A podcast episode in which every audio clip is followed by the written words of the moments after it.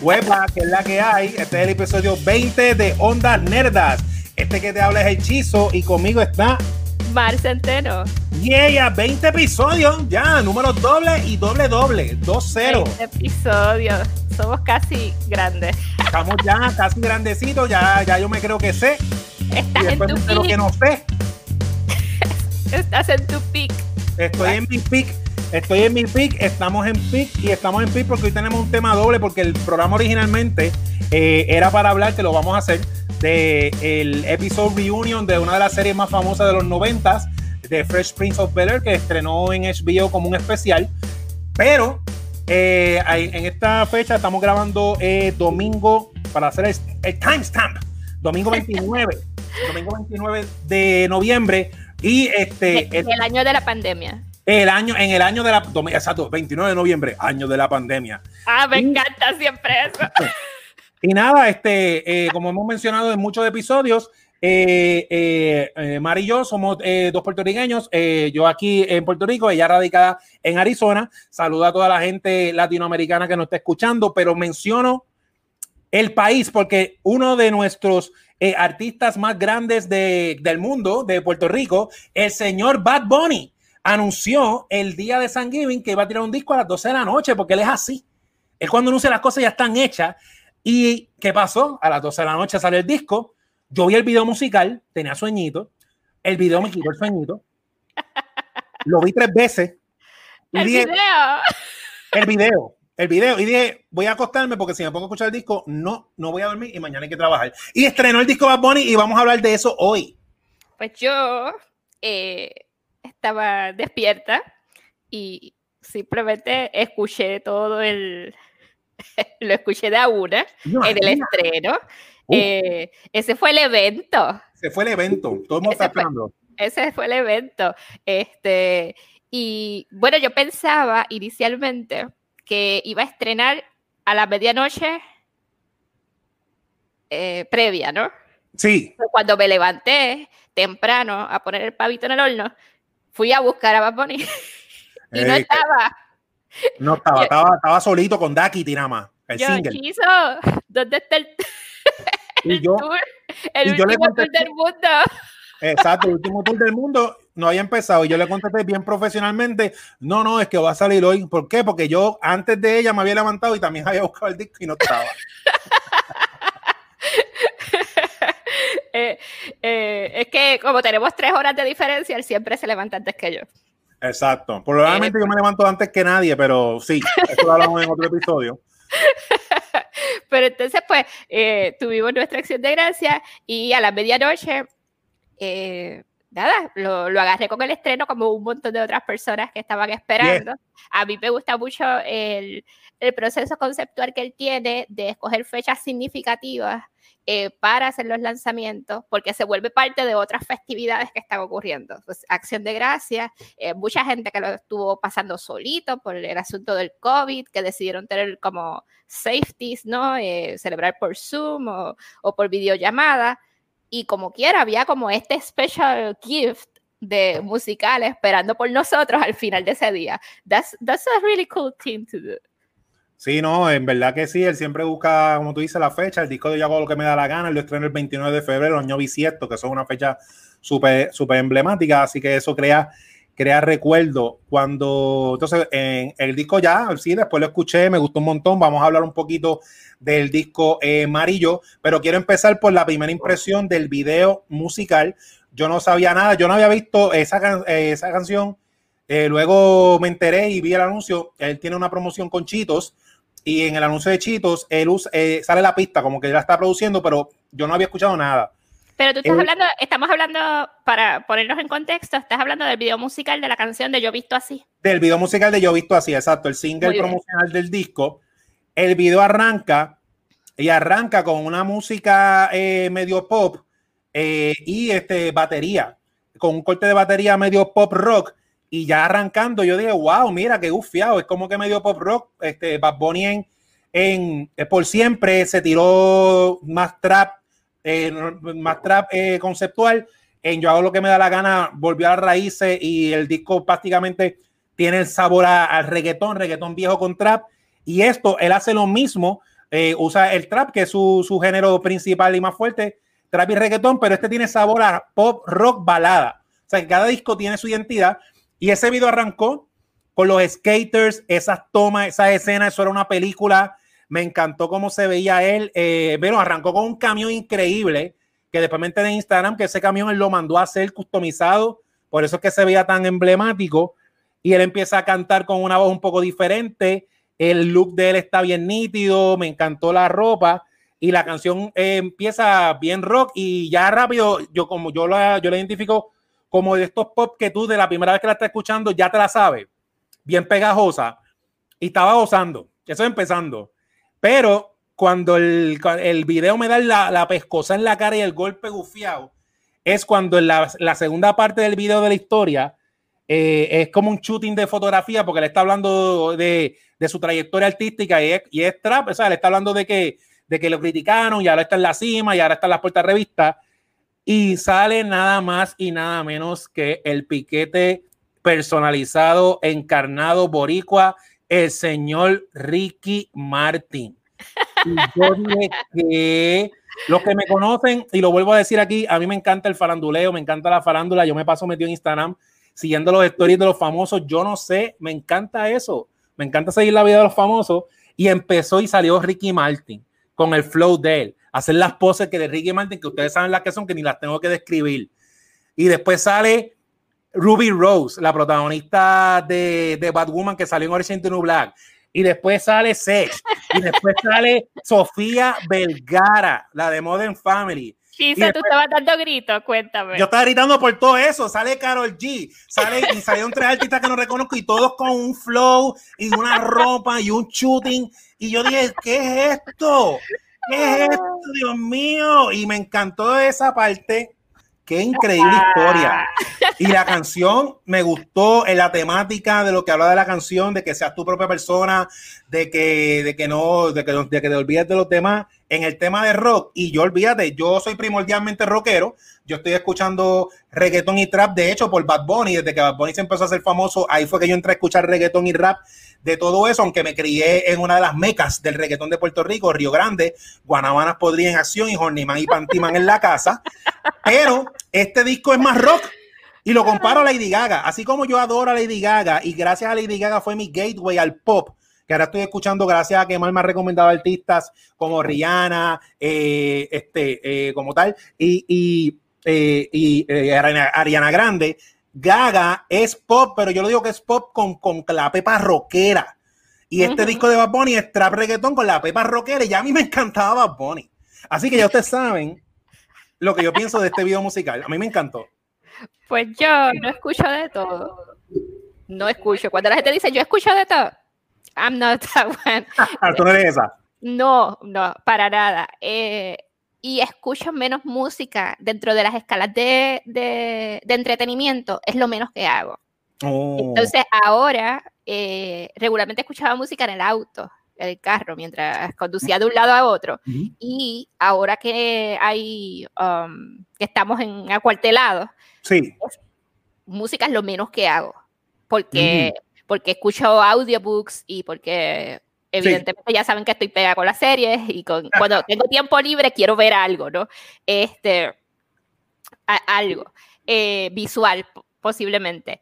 Entonces, así que escucho variadito, variado sí, eh, no me caso casi nunca con ningún artista y lo que me gusta mucho me gusta.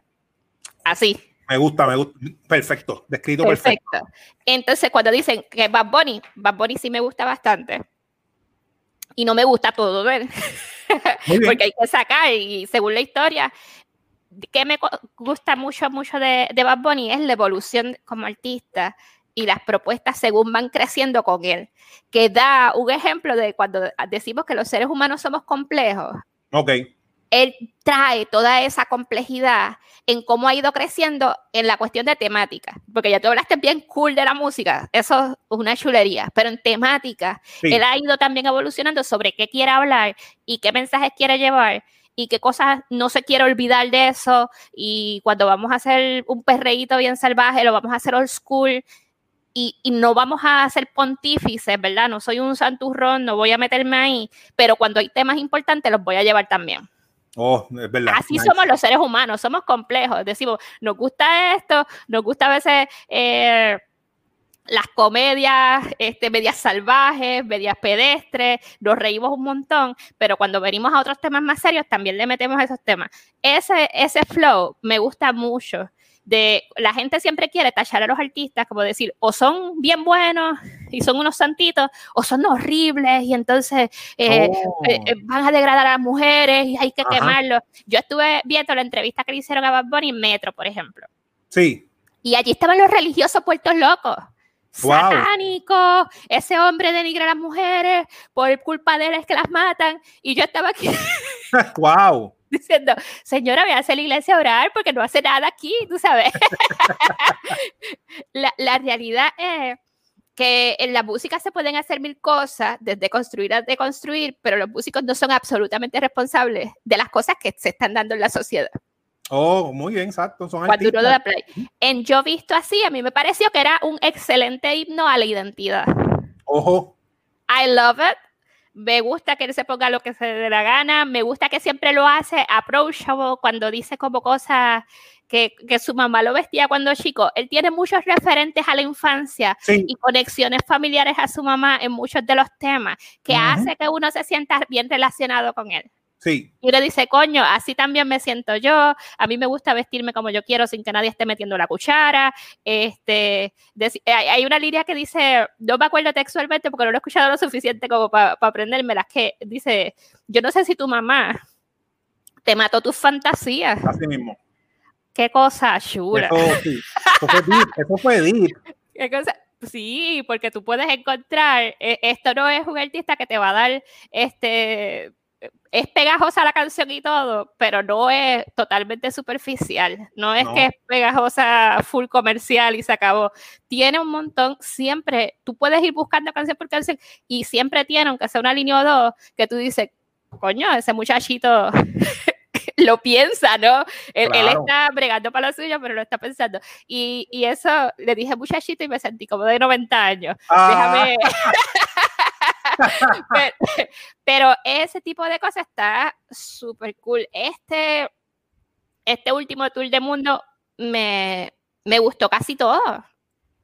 Que, Sí. que eso para mí es como que, diablo.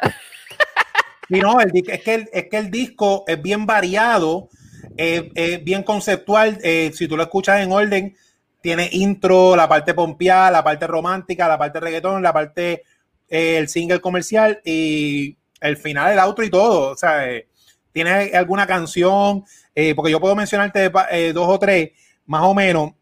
Antes de eso, quería mencionar también que en el video musical, de para salir del video, de yo he visto así, la ropa que él usó, que es algo que me gusta de Bad Bunny, que Bad Bunny siempre en todos los sitios, en todos los proyectos que él hace, él contrata artistas que están empezando, artistas jóvenes, en el, en el disco de, de, de, de Por Siempre, muchos de los artes este, lo hizo un artista eh, joven puertorriqueño eh, que ha participado en, el festival de cómics que hace Rosa de Soda por Cómics Tintero. Y este, eso estuvo brutal, eh, si no me equivoco se llama Sergio.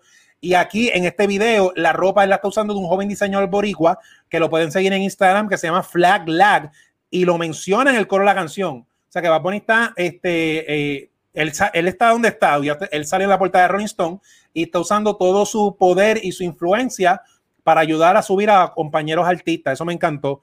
De canciones, eh, la más que me gusta yo he visto así, esa es ni, definitivo. Pero la segunda que más me gustó eh, de todas fue la de Maldita Pobreza. Eso fue un ska que me llevó a la época de Lupis, me llevó a la época de los conciertos de circo, Soda Stereo, eh, me llevó a mi época universitaria de rock en español. Las fusiones de ese disco tienen un montón de nostalgic uh, reference. Sí. Está duro. Eh, para los más jóvenes es algo totalmente nuevo y para los que somos jóvenes todavía, pero hemos escuchado otras cosas desarrollarse, este, es eso. Nos vienen a la mente otros artistas, otro flavor que ya hemos consumido antes que nos gustaba mucho y entonces nos gusta por partida doble. Sí, sí, no, por, sí, exactamente. Eh, todas las canciones que hacen fusiones, que casi todas tienen fusión trap, rock y reggaetón, lo hace bien seamless, no se nota.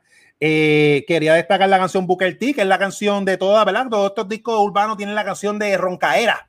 Y esa canción es de Booker T, que es un luchador famoso de la WWE, que en un momento fue King Booker T, el rey. Por eso él dice, yo estoy en mi pick. Bad Bunny en toda su carrera ha hecho muchas referencias de lucha libre. Él es súper fanático. Él ha mencionado personas súper famosas como Triple H Stone Cold, hasta Deep Cuts como Rikichi. O sea que el muchachito sabe de lucha libre. Y en uno de los videos musicales, antes de irse de solista, la de Chambea, este, eh, en el video musical sale la leyenda Rick Flair. O sea que otra cosa que no hacía falta para que a mí me encantara Bad Bunny.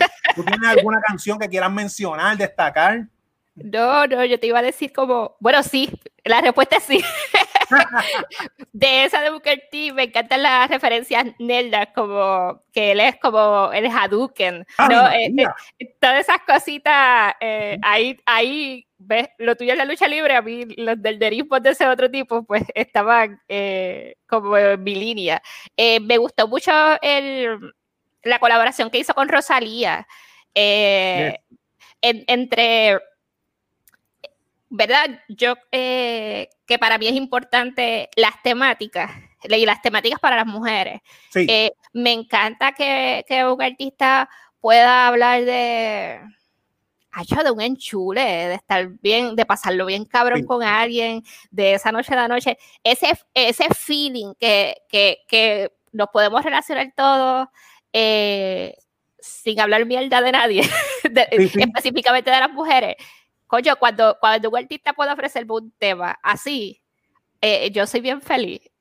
Sí. Yo soy bien feliz. Él, tiene otras que, que me gusta el ritmo y lo demás, pero puede estar como, ¿cómo se dice? Eh, conservando como, como estos imaginarios que yo digo, o que crea permanencia, ¿no? En, la gente, como yo, yo siempre tengo una crítica, no para Bad Bunny, sino para todos los reggaetoneros, que yo le digo que les gustan las mujeres de plato de segunda mesa. Ah, sí, exacto. Eh, siempre, quieren, siempre quieren, quieren la mujer que ya tiene pareja, tumbársela al otro, en la masculinidad tóxica, o ser el chillo. Y yo digo, coñazo, si ya tienen chavos y tenis y todo, búsquese una soltera porque están recogiendo, ¿no?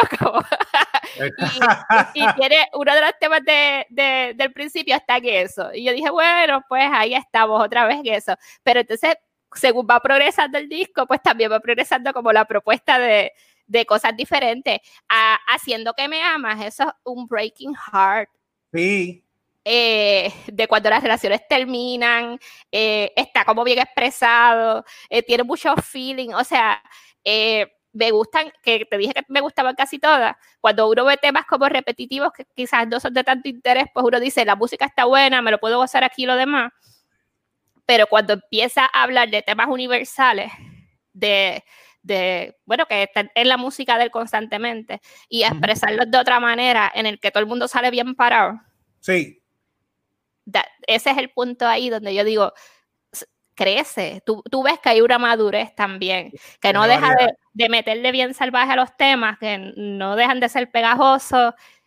Y, y sí se puede, cuando, cuando tú ves que un artista lo hace, tú dices, sí se puede, mira, se puede hacer música de despecho, podemos arrastrarnos, podemos hacer bellaqueo, podemos hacerle todo y mantener como la integridad de los participantes en el imaginario de la canción y de la vida y, gozárnoslos todos.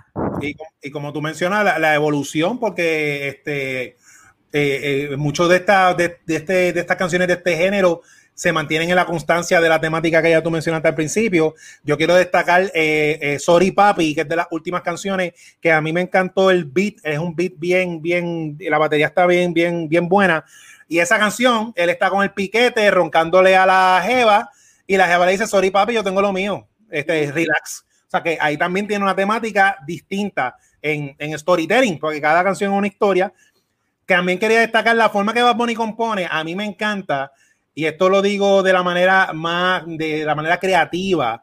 Es que Bad Bunny, yo no sé cómo él compone, pero lo que él dice se oye tan auténtico de que, ejemplo, y, y, y, llega el mensaje de una forma tan tan in relax in your face en la, en la canción de, de, Yo Visto Así, que estamos hablando en, la, en, el segmento de, porque este, esta industria, la, industria de los artistas, no, no solamente reggaetón, es todo el flow, que no te vean con ropa repetida, eh, lo, que tú tengas, este, el caudal que tú tengas, tus pertenencias, tus posesiones. Y en esa parte que él está mencionando que se puede poner la ropa 20 veces, que no importa que lo critiquen, él dice, eh, los mismos tenis, mis pies ya no crecen. Eso es para mí tan genial. Hello, o sea, es como con hello. bien tiene, tiene líneas bien, bien que pareciesen simples, pero son, son que te llegan dentro de. Es lo que yo te digo, tiene, trabaja la nostalgia, eh, trabaja cómo nos relacionamos.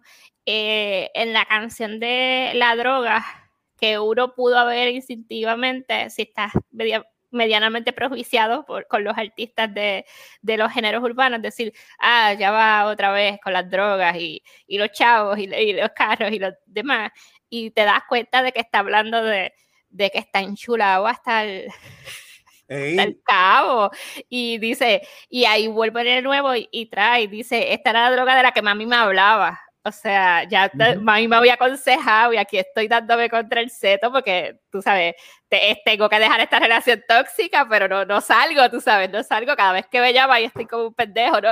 E, es, ese asunto o esa vulnerabilidad eh, nos habla a todo el mundo.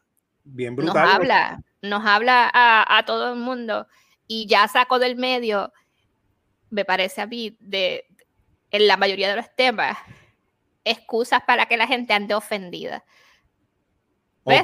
Si, usted está bien sensible y pues si escucha una mala palabra no puede vivir, pues no le va a gustar, no, no lo escuche. Que es lo que yo digo, si usted es bien religioso y piensa que lo, lo, lo... No saldrá a la calle. no, no. por la mañana a la panadería yo escucho dos cabrón. Sí, pero pues eso, lo siente inevitable, ¿no? Porque está en el ambiente. Pero si usted le ofende mucho el género urbano, no lo escuche. Siempre hemos hablado de esto. Si, si a usted no le gusta algo, eh, es como. Había algunos chistes viejos. Yo no me acuerdo ni de qué programas eran que, que salían en televisión cuando chiquita, que era una señora que llamaba por teléfono yo no me acuerdo de, de, quién era esa rutina. Y era una señora como bien chismosa y, le, y lo llamaba como alguien a decirle fresquería. Y ella decía, ¡Ah! ¿a que no se atreve a decírmelo otra vez? Ah, sí, como que me acuerdo ahora, es verdad. Yo no sé, no sé ni de qué programa era, algún, algún segmento de, de, programa de, de, mediodía, como de, de cocinar. Ah, por ahí, en alguna cosa de esa. Alguien, alguien más, más viejo que nosotros se acordará. Este, pero. Pero si, si usted está preofendido con el asunto, no le dé play, sea feliz, busque los artistas entonces que, que, como es, que se acomoden. Pero si usted es una persona con, con ¿verdad? Flexible a esto, quizás el Bad Bunny más early no le va a gustar, pero ya quizás puede escuchar este y darse una oportunidad de ver qué es lo que hay. Porque la gente no se queda estática. No. Los artistas tampoco. La verdad es que ese video de, de Yo Visto Así es una chulería por donde quiera. Ese video. Este, eh, y entonces es más fácil también si, si usted está criando y cosas así, relacionarse con sus muchachos. Tiene que escucharlo desde ahí. No, no, si usted es rockero full o baladista full, yo no pienso que le vaya a gustar de la noche a la mañana, que le empiece a gustar eh, el tipo de música o oferta que tiene Bad Bunny. Pero entonces relaciones desde otras maneras, porque yo pienso que no tenemos que estar aislados y, en el descarte de cosas. Y, y, este, y este último tour tiene mucha celebración. Tiene, sí, y ah, que quería mencionar ese, eso hablando de celebración, también otra cosa de lo que mencioné, eh, Bad Bunny, como ya hemos dicho, eh, él es eh, de los artistas más famosos mundiales, este, algo que me ha encantado él desde el principio, que me identifico en mi, en, mi, trabajo de artista de cómics, son dos cosas. es que él no ha dejado eh, de hablar español, toda su propuesta es en español, que en, en, los años 90, eh, la situación específica de Puerto Rico para nuestros compañeros latinoamericanos, nosotros vivimos en una colonia y tenemos una, una situación eh, de, de, cultura artística con, con, ciertos problemas de que, de que siempre nos han hecho sentir menos con nuestras propias raíces y todo tiene que ser en inglés para que explote. Bad no tan solo lo ha hecho todo en español. En el español de nosotros, que sí está el problema de la barrera de que cada, cada país, cada, cada área tiene su, su español. Yo me saco unas palabras de ejemplo, México, Colombia, pero ahora con el internet y la serie de televisión y las amistades que uno hace, eh, eh, como Mark está en Estados Unidos, que ya conoce de la cultura latinoamericana en diferentes partes, uno va entendiendo la jerga, pero Bad no ha, no ha quitado la jerga boricua, la jerga boricua, y, con eso llegó a la portada de Rolling Stone. Y yo digo, wow, qué cool, porque por lo menos yo, mis cómics es que yo hago, siempre van a hablar como yo hablo. Y yo nunca quiero cambiar eso. Y qué bueno que esta persona está expandiendo ese vocabulario y a lo mejor eso ayuda a artistas como yo, que cuando yo haga mi propuesta para brincar el charco eh, este, y, presente mi trabajo en otros países, a lo mejor ya cuando mi personaje diga vaya papá, en España entienda. y, y, eso me encanta. De, y lo otro es que en la última canción del disco, él puso una canción típica boricua del trío Vega Bajeño, cantar en navideño, que solo va a escuchar el planeta entero. Eso para mí es brutal, es como un embajador. Sí, yo, todas las personas que llegan eh, a la fama o al estrellato, ¿no? Eh, llevan consigo su propio mm, su, propia contribución a, cómo abren puertas y esto es a propósito y sin querer. Eso va a pasar. ¿Qué llevan de sí en, su paquete que va a permitir que el que viene detrás pueda empujar un poquito más eh, ese espacio, ¿no? Oh. Los artistas quizás que primero llegaron porque no había espacio inicialmente para ellos, probablemente tuvieron que hacer mayor adaptación a su medio ambiente. Sí. Eh, y esos crossovers los hacían obligatoriamente en inglés porque simplemente no los iban a, a, hacer inversión. Ricky Martin, eh, grababa en inglés y español. Sí, y Shakira, sacó su disco en inglés. Eh, Shakira no es puertorriqueña, no la estamos asumiendo. pero, pero, pero me refiero de, artistas hispanohablantes que para hacer los crossovers tenían que hacerlos en inglés porque no había otra manera de llegar a esos mercados. pero luego, luego que ellos están allí, pudieron o lograron entonces empezar a traer un poco de sus propias culturas. Y eso hace posible hoy, porque, porque no pienso que en los años que Ricky Martin triunfó, hubiese triunfado Bad Bunny en español. Es, cierto. estos logros que van llegando, que las miramos a estos artistas que lo están haciendo, no le estoy quitando mérito a lo que tú muy bien has dicho y estoy de acuerdo, eh, solo se logran porque otros han ido caminando delante de nosotros para abrir esas puertas y hacer que esas, esas expansiones dentro de lo que nosotros nos hubiese gustado que fuera del saque, se estén dando ahora y han y se ha construido en un montón de años de un montón de artistas puertorriqueños. Eh, destacándose, mira por ejemplo una Sofía Vergara, con esta cuestión del idioma, ¿no? Eh, que pueden buscar por ahí y hay ah, entrevistas y lo demás de ella eh, hablando como primero pensó los coaches de idioma, todo lo demás, y luego ella misma se fue haciendo un espacio, y toda esta gente que después fue hablando español poco a poco y colándose las demás, permite que artistas como Bad Bunny ahora abracen cosas como esas. Bien cierto, pues eso está brutal, porque es verdad, sin ese camino que ellos hicieron no, no, no se llegaba a donde está. Sofía Vergara, a propósito, ella habla inglés con su acento, ella no lo quiere quitar. No, ya eso es un trademark. Ya eso, porque ya, ya no hay que hablar inglés con el acento, de, o sea, que, que sin perder tu acento de, tu, de donde tú vienes. eh, pero es lo mismo que te digo, al principio la sobrevivencia era, era esa. Era eso. Y luego, pues entonces, las resistencias, las representaciones, toda esa gente que estamos mencionando, eh, la representación importa porque los vemos haciendo ellos un poco de lo suyo a su manera. Es que otros también se animan a hacer a su manera lo... lo y, yo pienso que, que, que es eso, que, que es bueno admirar al, artista que tenemos de frente y mejor aún expandirlo y ver que ese artista llega porque hay, hay un caminito ahí. Y, y, nos da permiso a nosotros entonces a vestir como nos dé la gana. Y, y, a crear como nos dé la gana y a seguir haciendo ese, ese empuje de intentar no perder la identidad a través. Yo cuando yo no imaginé nunca que iba a vivir en los Estados Unidos y mi inglés, eh, está en progreso. Pero yo pienso que la referencia de Sofía Vergara, cuando cada vez que estaba, que estoy, ¿verdad? Eh, trabada algo, eh, digo, que se joda. Uh, vamos a, adelante, ¿no? Como, como, nos estamos comunicando. Y hasta ahora, hasta ahora, ¿verdad? No ha sido... La gente te entiende. La gente te entiende. En Puerto Rico que, que siempre hay mucho bully, burla y, y qué sé yo, eh, ese sentido de, de ciudadanos de, de, segunda categoría, de segunda clase, eh, somos geniales. Y el que tenga problemas que se que me escriba, que yo le dejo saber. eh, que tenemos una, una, gran capacidad de adaptación y estamos bien preparados para, para enfrentar y crecer y aprender y, y, sobrevivir. Nosotros somos como sobrevivientes natos. Eh, a mí me encantó ver lo del el trío vegabajeño en, en la propuesta del último tour del mundo. Me pareció que fue tan genial como que llevar a las atípicas eh, a su presentación, que está llevando grupos de Puerto Rico, inter, ¿verdad? Eh, generacionales, que no son necesariamente de su misma edad, que tienen otros estilos. Eh, me gustó que a otra de las presentaciones llevara a Ivy Queen para eh, Yo Bailo Sola, ¿verdad? Ella, exacto. Uh -huh. Ella baila sola. Ella baila sola, el remix.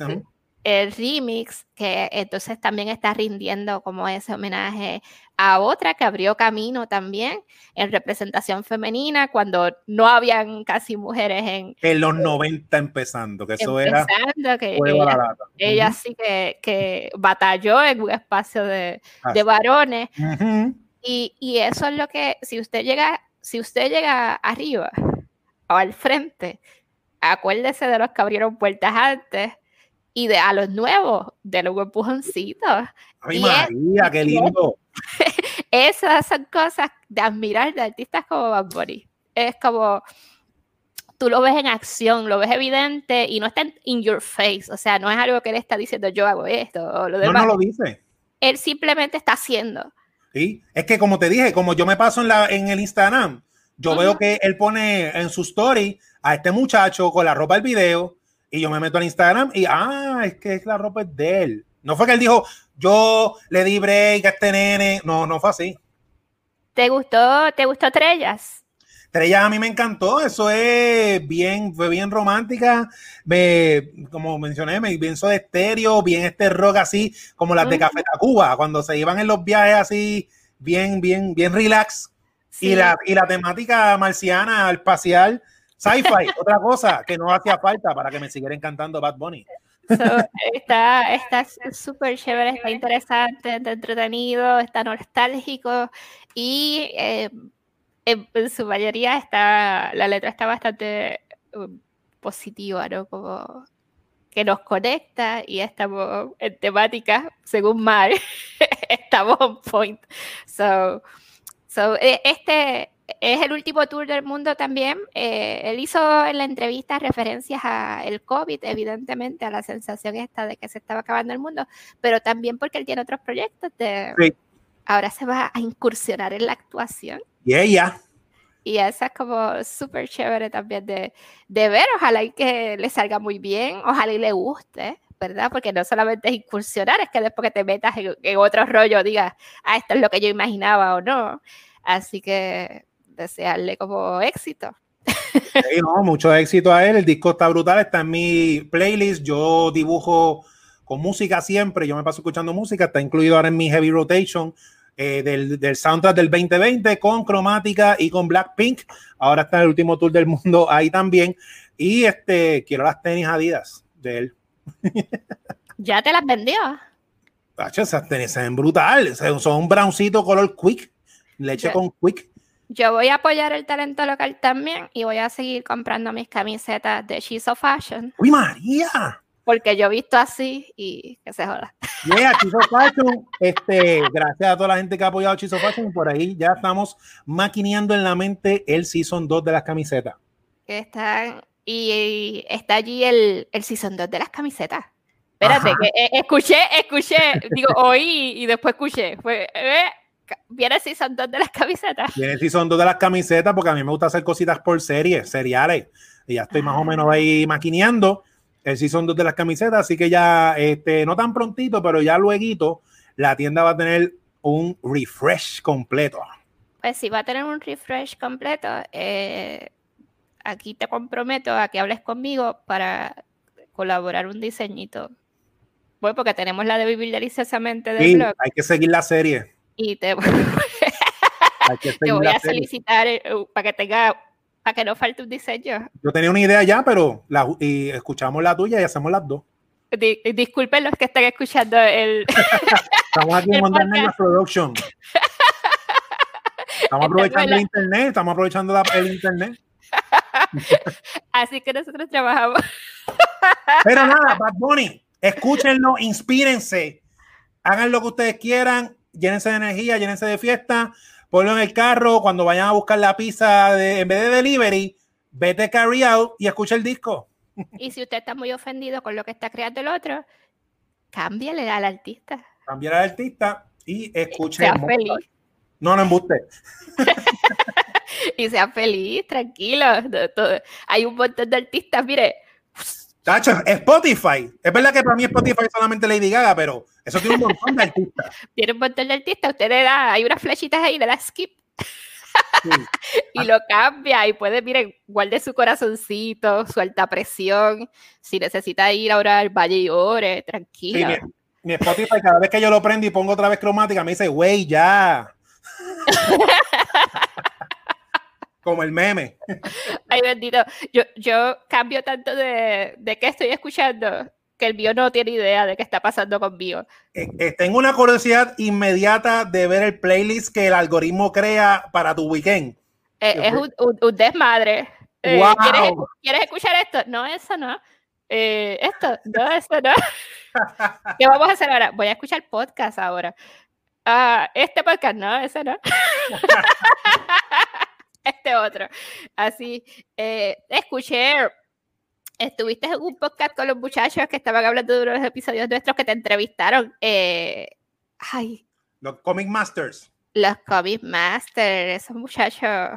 me, está gustando el, me está gustando el podcast de ellos, estoy ahí. Sí, saludos a Juan y a Ángel, Comic Master, eh, dos artistas puertorriqueños que, están, que crearon un podcast dedicado a la escena de cómic, con énfasis a la escena puertorriqueña del cómic desde los 90. Esas entrevistas a mí me encantan, pero también me, me, eh, me chotea la edad, eh, porque siempre me preguntan cuando yo empecé y cuando tengo que decir que fue eh, antes de que inventaran el Internet.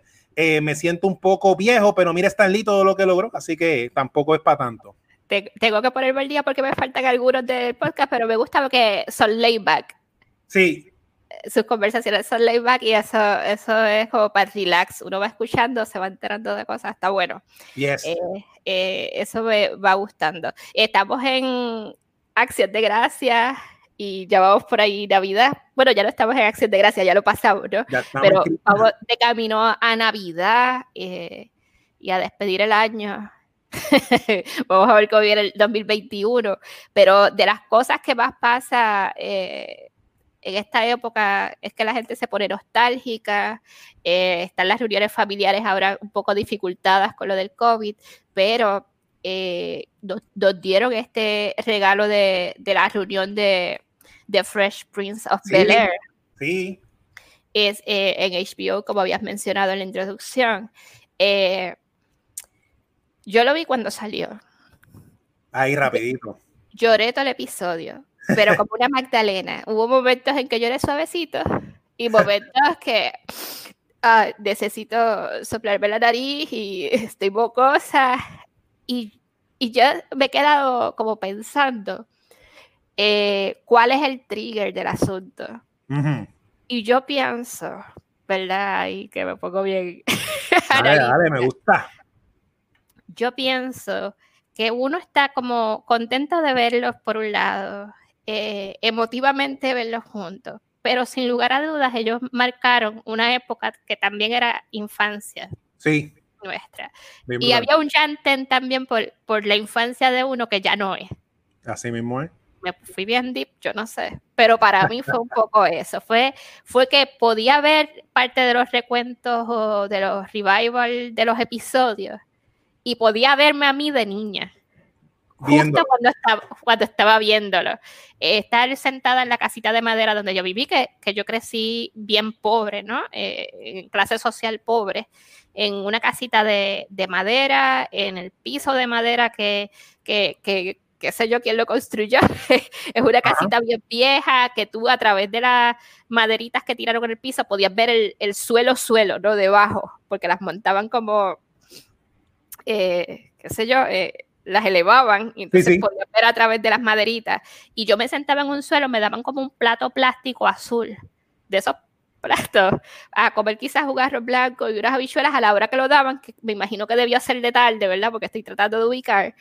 Y te daban un jugo de tan, quizás en tan de China, en, una tacita de esas de mantequilla verde reusable. Sí, wow, qué flashback. Este, y ese era quizás el, o, una merienda, eran unas galletas bimbos o una cosa así, un abanico que sonaba, ¿no? Y, eh, para mí es como, yo puedo verme completamente así de niña y verme viendo el episodio y recordando qué sentí cuando vi ese episodio por primera vez. Wow. Entonces, ese viaje me tenía destruida, porque yo no puedo decir que, que no había otra cosa. Estaba, lo, lo puedes ver sin, sin, pensar, después que se acaba, yo tuve como el mejor de los súper buenos feelings después de verlo, ¿no? Pero durante el trayecto, eh, la, los layers de emotividad que trigger ver esa reunión estuvo a otro nivel. No, sí. Yo no sé cómo te fue a ti. Eh, ¿Tú la viste cuando recientemente? ¿Cómo fue? ¿Cuándo lo viste tú? ¿Ayer? Pues mira, tú, yo lo vi ayer, yo lo vi ayer, eh, el día antes de grabar este episodio. Tú me texteaste, tan pronto lo viste que lo tenía que ver. Yo te dije, sí, lo voy a ver porque a mí me encanta Fresh Prince. Nosotros ya nosotros nos conocemos hace un montón de años y este tema de Will Smith, Mari y yo somos bien fanáticos de él y, hemos hablado de la serie. Pero normal, relax, de que, ah, de las series que veíamos. Pero, eh, yo me, siento, con Will Smith como, como si fuera alguien que triunfó de mi barrio. Exacto. como mucha gente se siente con Bad Bunny, ¿verdad? Yo me siento con Will Smith que yo crecí con él. Ajá. Y pues con sus triunfos y atestiguando todas esas cosas. hay una conexión eh, que uno hace con ciertos artistas de, de la infancia. Sí, no, eh, pero esta serie en general, porque de los 90 uno veía un montón de series, cuando se acababa las clases, la serie que más a mí me gustaba y no, eh, eh, era, era esta, Fresh Prince of Bel eh, yo la veía con mis hermanos de chiquito, eso no nos perdíamos. Nosotros sentíamos como que ellos eran parte de la, de la familia porque nos vivíamos la, la, película completa. nos queríamos todos los personajes, los hermanos, que si Jazz, que si Carlton y todo eso. Y pero, pero cuando empecé a ver el episodio, esta gente como lo creo, la producción está brutal porque yo me acuerdo del último episodio. Y yo me acuerdo porque yo tengo un problema con la serie. Y es que cuando yo me juqueo con una serie como estar Galáctica y estas series que duran cinco y seis temporadas, esta duró seis, cuando la serie se acaba, yo siento un vacío de que, wow, se acabó. Es como cuando, como, cuando tú te graduas de la universidad, que entonces esos panas que estuvieron contigo cuatro años ya no los vas a ver más. Pues eso mismo. Y el documental empieza con, grabando el último episodio y, yo, y, y, y cuando están presentando el, el, eh, eh, el set vacío porque en el episodio se están yendo de la casa en la serie y en la, y en la vida real viendo los actores en el set vacío, pacho, eso, eso empezó al saque bien emotivo. Eso fue, te digo que no, que los Kleenex no dan, utilicen toallas. Si usted fue fan de la serie, llévese una toalla, una sábana para que no se tenga que levantar. Eh, fue, y, y, fue bonito el hecho de, yo digo que de adulta, ¿verdad? Racionalizando de adulta. Piensa que también era una serie que calaba eh, profundo en nosotros siendo puertorriqueños, ¿no? Y siendo aquí en Estados Unidos nos dicen personas de color, ¿no? Personas no blancas. Eh, era la única serie en que nosotros podemos tener como un clic de actrices y actores que no eran blancos. Ajá. Ellos eran más cercanos a, a nuestra posibilidad de ser, cuando, cuando había como esa, esas historias de, evidentemente no teníamos tíos ricos ni nadie en Bel pero sí teníamos ese, ese sentir de, de venir de un barrio o de venir de un vecindario eh, donde quizás habían problemas, donde habían rupturas familiares, donde habían mamás criando solas, eh, y donde te acogía alguien más de la familia para apoyarte, fueron tíos, fueron primos, toda esa dinámica y todas esas temáticas que fue llevándonos la, la serie, eran temáticas que no se tocaban en la serie blanca. No, no, lo más cercano a nosotros, aparte de, de, verlos continuamente, era porque tú veías algo como, para darte un ejemplo de otra serie, tú veías algo como Full House y era, ah, qué lindo. Yo quisiera un papá que fuera así bonito y comprensivo y, y tener eso. Y, y, era como, pero era todavía en nuestras cabezas como bien ficcional. Y eran comedias de ocurrencias de pasó algo loco, pero no, no, no trascendía al personaje, al core eran situacionales. Eran situacionales. Entonces, con Fresh Prince, uno se sentía que había un efecto de espejo, de que uno también era ellos. Ese episodio que es súper popular, que lo, que lo reseñaron también en la reunión, de Will hablando de por qué el papá no lo, no lo quería. Sí. Para muchos de nosotros que crecimos, por ejemplo, como yo, como con nuestra mamá sola o aquellos que crecieron con sus papás pero no tenían una relación ideal eh, que les hubiese gustado como ese otro tipo de approval. Y eso era, eh, ¿cómo se dice? Eh, en la población era un por ciento bien alto en, ese, en los 90. la mayoría de, de, los peers míos éramos de, de, familias homoparentales, crecieron con las abuelas o crecieron con sus mamás. O, todos nosotros, todo ese hurt que tenemos de, de este, en aquel momento, en aquella edad, cuando lo estábamos viendo, no había manera de no pararte los zapatos de ese ser. Que no lo presentaban en la televisión y él es el protagonista de la serie. Sí, y, y era, o sea, trigger como tan, tantas cosas y era algo que podíamos entender dentro de nuestra poca edad podíamos vernos y sentirlo y decir, coño, existe gente así, e, esa representación, y volvemos a los temas de representación que para mí son bien, bien medulares a, a, la existencia en la que yo quiero existir y a las cosas que yo quiero consumir. Ese yo existo en otro plano y existo de manera exitosa y existo dentro de las posibilidades y los afectos pueden llegar de otras partes y, se duelen como yo los protagonistas. Eso era algo que a mi mente, ¿verdad? Tratando de recordar en los 90, esa era la serie. Sí, es que representaba, representaba la época y ahora mismo es como todo, todo es como que como cíclico. La música urbana es la, ahora mismo por muchos años confusionada con un montón de cosas, casi todos los artistas tienen un poco de eso. En esa época de los 90, que estábamos en la escuela, yo siempre he sido rockero, pero esa era la música que se escuchaba en la escuela, ese era el flow, así era que nos vestíamos los días de cuando en, Puerto Rico las escuelas públicas y las privadas son con uniforme. Entonces nosotros teníamos algo que era el Color Day, que era un viernes al mes, algo así, que tú te ponías poner tu ropita de que no era uniforme, pagando una cuota, y todos nos vestíamos de raperitos, como Will Smith. Este, o sea, que la parte de la cultura eh, era bien, e, ese era nuestro show. Y nuestros papás, porque mi mamá no se la perdía, los personajes increíbles de Tío Phil y Tía Vivian, tremendos padres, tremendas figuras paternas. Tío Phil siempre lo protegió, lo crió bien. La mamá, pues claro que se, que, que se querían ver ahí. O sea que todo, no importa tu edad, tú veías los personajes ahí, o sea, tú, eras un personaje. Eras un personaje también. Y abría la, la mente de, de, nosotros a la posibilidad de crecíamos en ambientes que no fueran tan healthy, por lo menos en los anhelos del tipo de, mentalidad de padres que queríamos ser en el futuro, de familias o estructuras familiares que nos hubiese gustado disfrutar o que queríamos construir cuando creciéramos. Y ahí es cuando yo hablo de la influencia de ciertos programas y el hecho de que sea tan exitosa hasta la fecha de hoy, que sea una serie intergeneracional, que pueden verlo los chamacos hoy y les gusta eh, una serie vieja, ah, esa serie es bien vieja y me gusta, ¿no? Y y yo pienso que va a tener esa permanencia en la historia cultural como la tiene hasta ahora. Que, o sea, que eso va, que eso va a continuar. Sí, sí, no, está, este, la están dando en, en HBO. Esa, de hecho, mira, mira esta serie es, simbólica, icónica. En Netflix de otras regiones, en Netflix de Europa, Fresh Spring estaba la propuesta.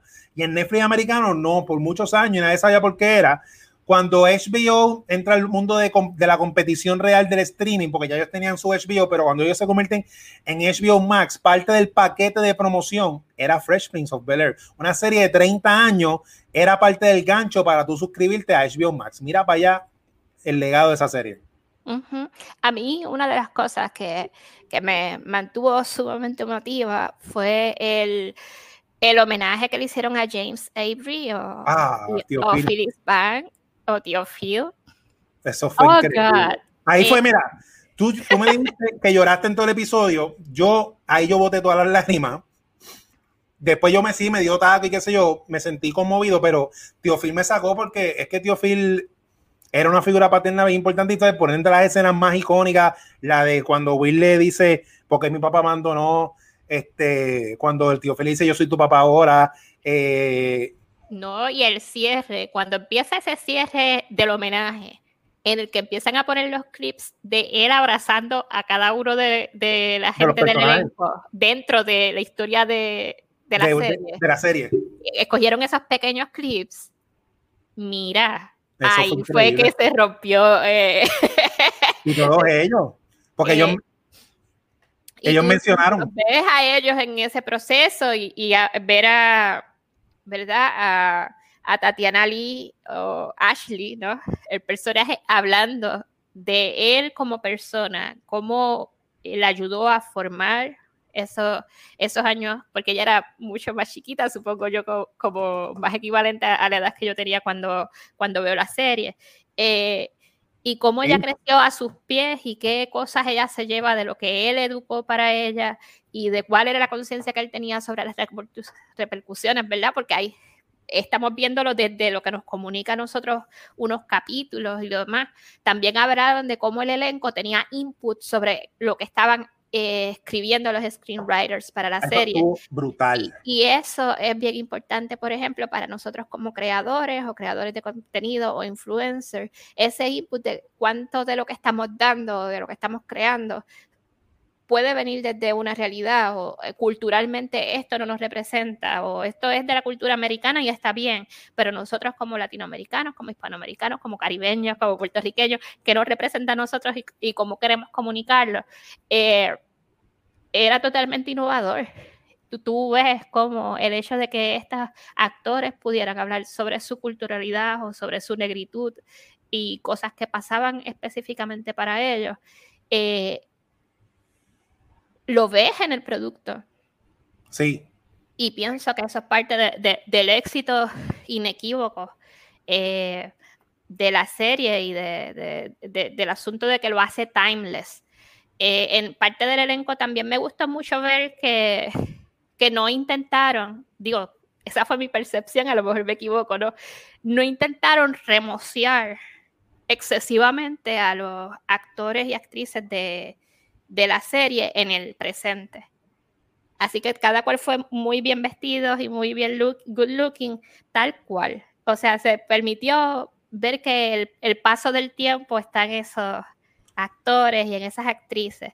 Así que vemos, las vemos adultas, las vemos señoras, las vemos abuelitas, ¿no? Eh, o, mayores, ¿no? Y, ese asunto, eh, ver a Daphne Maxwell Reed eh, ya envejecida, ¿no? Ya como una señora mayor, eh, con sus cabellos, eh, ¿verdad? Blancos o, un poquito más ligeros. es, eso fue también como un, un, buen feeling de, pues ahora somos mayores. Es que yo no sé, ¿verdad? Es, como tú dices, esto es producción, infiero yo, porque esto es HBO y esto es un show y esto es un especial y esto está eh, una producción brutal. Eh, eh, entra Will Smith, que es la cara que todos nosotros no hemos dejado de ver. Él ha sido ultra exitoso en las películas. Me encanta la serie de Bad Boys, la franquicia. Nosotros sabemos quién es Will Smith. Él no, todos los días lo vemos como si fuera un, un tío nosotros. La primera que entra es la nena, Ashley, Tatiana Ali, que era la nena, como tú dices, ella empezó a los 11 años y entra mujer. Que yo me sentí, ahí, cuando uno va a una reunión familiar de tías y primos que uno no ve hace 10, 15, 20 años. ¡Wow, fulano! Así. Mira, qué, qué, grande estás. La primera que entra es la nena, Ashley, que es una mujer. Y después sigue entrando y Carlton, que es Carlton, mira, ya, ya, le, ya le quita el nombre. Alfonso Ribe, es que Carlton es tan icónico. Bueno, el baile de Carlton está en Fortnite. Sí, sí, sí. Y si la reunión no era suficiente, entonces luego nos dan un pedacito eh, del reencuentro de Will Smith con Janet Hoover, que fue yo le digo la tía Beef, ella, ella, hay quienes le dicen la Beef original, eh, para mí ella es Vivian, el personaje. Y luego trajeron una señora, una actriz muy buena, eh, muy amable, pero no es la tía Beef. Aunque tuvimos que quedarnos con ella, eh, no, no, no era comparable ni sustituible. Porque lo que hizo Janet en el periodo que estuvo en Fresh Prince es icónico. Sí. Bueno, al punto, rapidito, eh, yo me acuerdo cuando yo era nene. Esta serie, como les digo, o sea, aquí esto se llama Onda Nelda y sabemos que nuestro maravilloso público es igual de pasional que nosotros. Nosotros nos vivimos las cosas. Y sí, en Game of Thrones han cambiado y muchas series cambian personajes, pero es la Vivian, tía Vivian, la mamá. Cuando esa señora la cambiaron en el season 3, que sí, la otra lo hizo excelente, yo como niño decía, ¿qué pasó aquí? Cuando yo, yo la extrañé. A la otra señora, porque es un switch, es bien tilteante, porque en el universo de la serie, en la ficción, le dicen tía Vivian, y yo acá, pero es que ella no es tía Vivian. Sí, y no solamente eso, que le cambiaron el feel y, la y, la personalidad al, al personaje. Eh, oye, es verdad. Eh, la actitud de mujer profesional, elegante, fuerte, y el color de piel de Janet Hoover, que era una mujer eh, preciosa, ¿no? Pero de dark, ¿no? No, no un light skin. Eh, we want her. Yo como niña también quería ese tipo de, de role model. Ese era, eh, puedo decir, el tipo de, de mujer que yo hubiese aspirado a ser, ¿no? Y aunque el otro personaje estaba muy bien, estaba también dentro de más de un espacio más tradicional, menos retante, más acomodaticio. Sí, oye, entonces, verdad. Entonces, con ese cambio, nosotras pienso yo que perdimos algo. Eh, ellos tuvieron un, evidentemente, una ruptura que, pues, los que estuvimos más o menos después de adultos leímos algo, vimos algo, que nunca entendimos bien qué fue, fue un patrapalante de esos que ocurren, eh, que no sabíamos si ella había hecho algo, se estableció que, que eran envidias de ella, él había dicho que ella era difícil, y al fin y al cabo, después la buscamos y la buscamos y no la vimos en más nada. Exacto. Eh, y esta era la, la, conclusión o la reconciliación que se quería dar con, no con los personajes, sino con los seres humanos que habían dado. Yo pensé que aunque lo trabajan muy bien y se ve muy bonito, eh, Will Smith, eh, los productores, los escritores y demás, le van a quedar debiendo a Janet Hoover por toda la vida. Sí. la disculpa y lo demás trabaja muy bien para los efectos de, pues de cerrar capítulos, ¿no? Que, que eso es también importante. Pero hay cosas que no se reparan que el hecho de que una mujer o una actriz como la que nosotros vimos, como, como yo conecto, como te digo, es role model, porque me hubiese gustado verla continuamente, eh, quizás también la, ¿verdad? Ese cierre de camino que hicieron para ella, por la razón que fuera, eh, es irreparable. Sí, de acuerdo. Y la roba ella también de un wealth de, un eh, ¿verdad? De una riqueza económica que, acceden, que acceden todos los que van triunfando en la serie o en la oportunidad de pertenecer a la serie o simplemente de reemplearse y de tener una, una carrera como actriz. Él mismo reconoce que ya lo tenía todo. She's, tú sabes, el paquete. Actuaba, cantaba, bailaba, que no hacía, ¿no? Y vemos también cómo, cómo se le cerraban puertas de, de manera bien violenta a las mujeres. Sí que no comply con ciertas cosas y eso todavía pasa. Y, y yo trato de, de, trabajar eso siempre con mis compañeros varones. Sí. O con mis amigos y con la gente con la que quiere escuchar.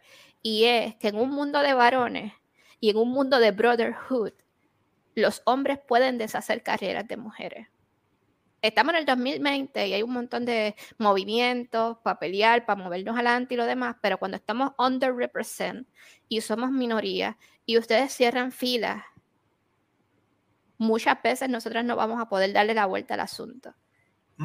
Así que hay que tener mucha responsabilidad cómo ustedes obran dentro de los espacios que trabajan. Cuando hablamos de hombres que trabajan desde la equidad o con mentalidad feminista y lo demás, tienen que saber que si usted no le funciona trabajar con una compañera, no trabaje con ella. Pero no es lo mismo no trabajar con ella, cerrarle las puertas con todos sus panas.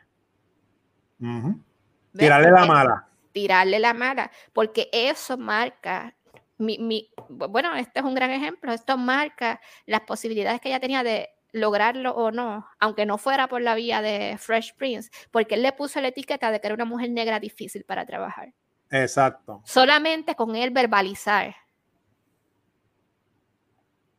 no estamos hablando de necesariamente como un complot. Él verbalizó que ella era una mujer difícil para trabajar y entonces todo el mundo la dropió. 30 años. 30 años. 30 años. Por Las palabras tienen poder, mi gente.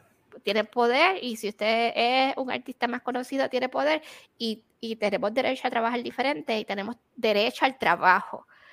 Y esas cosas son importantes. Para mí es complementario si usted vio The Fresh Prince of Bel Reunion, ver eh, Will Smith Take Over Red Table, eh, Resolving Conflict, que es Will Smith eh, tomando el espacio de Red Table, que es de Yada, la esposa, ¿verdad? Ese programa está en Facebook, es gratuito. Si tienes cuenta de Facebook, le das play. ese, ese, episodio, dura como media hora. Y él se está sentando a la mesa con una de las psicólogas psiquiatras para hablar, y todavía ahí tengo mis críticas de decir, todavía el asunto, ella es la que está hurt, ella es la que está en desventaja, y todavía vamos a hablar de los sentimientos de Will, sí. no los de ella. Pero hay que agarrar de lo que hay para trabajar. Y estamos hablando de un Will Smith que se sienta a la mesa con esta psicóloga para hablar qué pasaba emocionalmente con él cuando el asunto de Janet cómo su infancia y el maltrato de su papá lo marca de tal manera que él necesita que la gente que está alrededor de él lo ame y le celebre todas las payasadas para él poder sentirse que todo está bien y que está en un lugar safe. Porque como crecemos, esas cosas nos marcan y luego tienen repercusiones en cómo nos comportamos de jóvenes y de adultos. Sí. Esa vulnerabilidad de un varón hablando a mí esto me afectaba de tal manera que yo sentía que el, éxito o la seriedad o, la profesionalidad de Janet, que ya era una, una artista probada, me amenazaba, me sentía amenazado y por eso yo me comporto así. Ese proceso de introspección y de hablar de estas cosas y de decir esto me afecta y uno más uno es dos. Y yo reacciono así por eso. Eso es grandísimo, gente.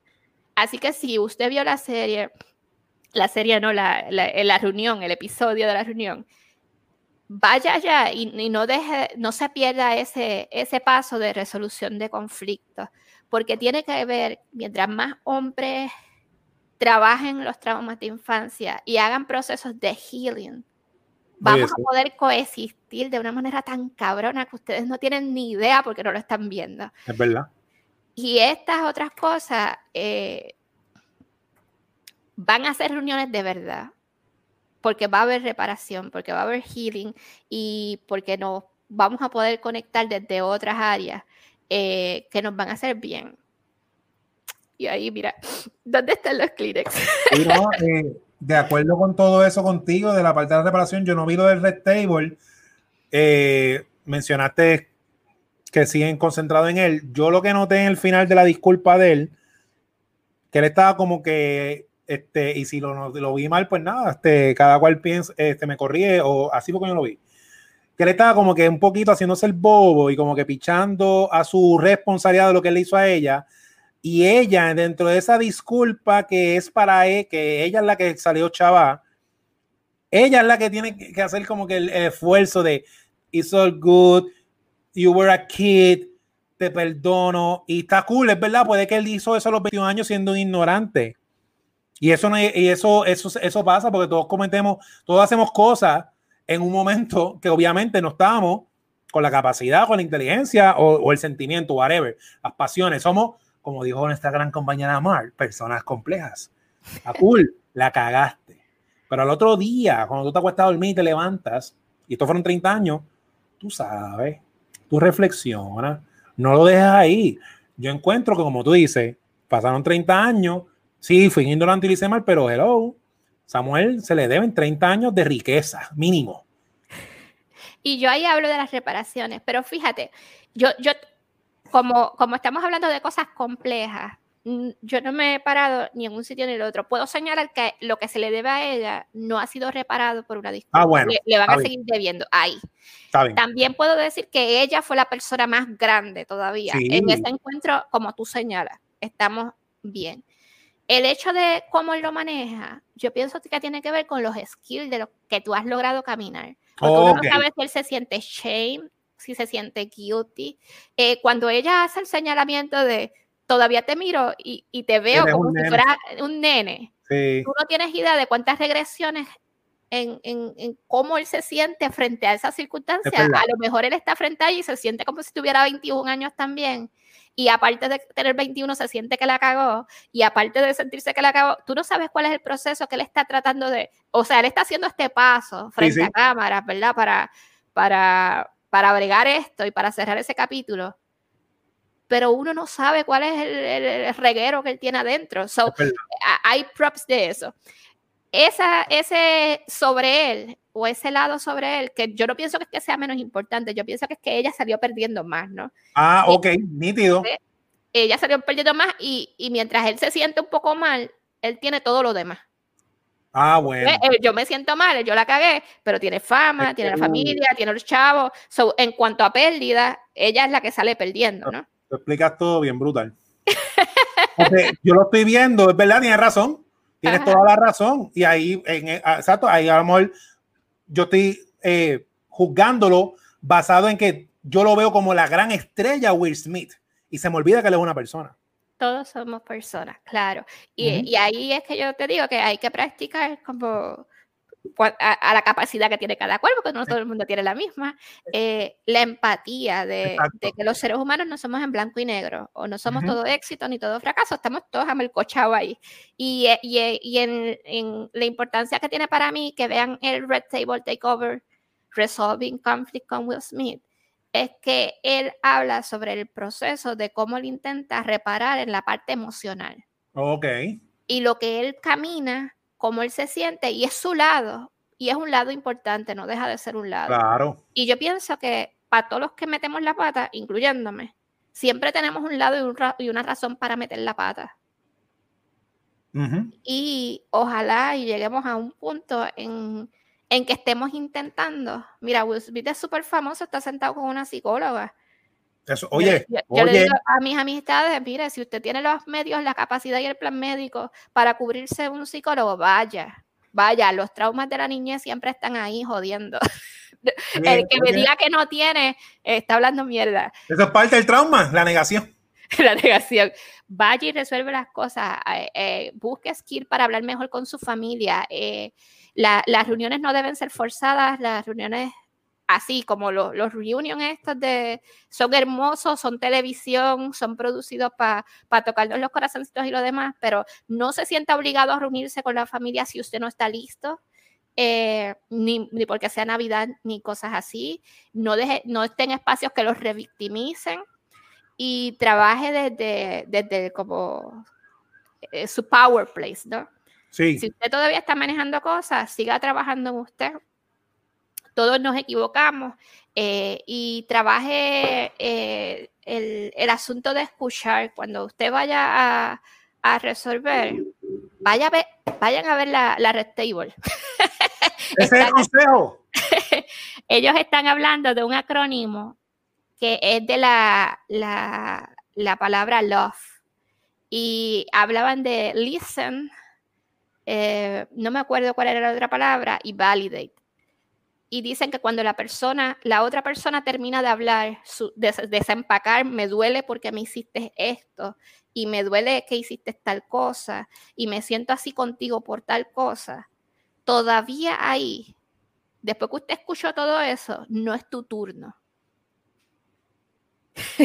Oh, wow. no, es, tu turno para desempacar lo tuyo, es tu turno para decir que tú tuviste un understanding y tú vas a repetirle a la persona, o sea, que tú te sientes así. El acknowledge. Este, el acknowledge. Tienes que hacer un acknowledge de que tú entendiste lo que esa persona acaba de desempacar y luego vas a validar todo lo que sea cierto de lo que esa persona dijo. So, hay más pasos. En escuchar, no solamente esperar que la persona cierre la boca y termine de hablar. So, si usted va a hacer un trabajo de conexión, un trabajo de, de, de reconectarse ahora en Navidad o en los procesos, no todo va a salir de película, pero a escuchar es parte de, de, esos elementos. Y si usted no lo practica mucho, desarrollalo porque es fundamental para entendernos entre todos y vea, vea, escucha a Bonnie, eh, vea la review de Fresh Prince, vea la resolución de conflictos que ofrecen en Red Table. Eh, y no sé, ¿qué más les digo? que se cuiden. Ah, que se cuiden. Su, su, estabilidad emocional. Sí, porque en estos días está todo el, el mundo. Eh, y, y, quería dejarles saber también que es el, el, el último tour del mundo de Bad Bunny, pero no es el nuestro hay futuro. He estado como preocupada en estas semanas por, lo que veo en las redes sociales sobre la gente que se siente solita o está literalmente solita en esta temporada que están triggering porque pues la presión de estar contentos, la presión de estar con la familia, todas esas presiones y no todo el mundo le toca, hay futuro. Sí, ya, ya la época navideña clásica está, eh, la época navideña es bien delicada porque hay como que dos corillos. El corillo que está en, el, la supernota high, que está cool, y en la supernota down. No hay como que algo neutro. Y oye, ahora hay una pandemia, que el que está down va más, más para abajo. Y los que siempre han estado eufóricos de felicidad, que nunca, que han tenido la bendición y la protección de estar siempre en corillo, en felicidad y lo demás, que se están enfrentando a la pandemia por primera vez, están sintiendo un dolorcito en algún sitio. Y están las cosas, este, Así que, no sé, este, las pasiones están, los sentimientos están. Eh, coger un tiempito un poquito más de lo normal antes de uno hacer algo, decir algo, porque las cosas están que, que como que están desbalanceaditas. Trabaje contacto a las fragilidades del otro. Eh, eh, hay un poquito de eso, un poquito de eso ahí.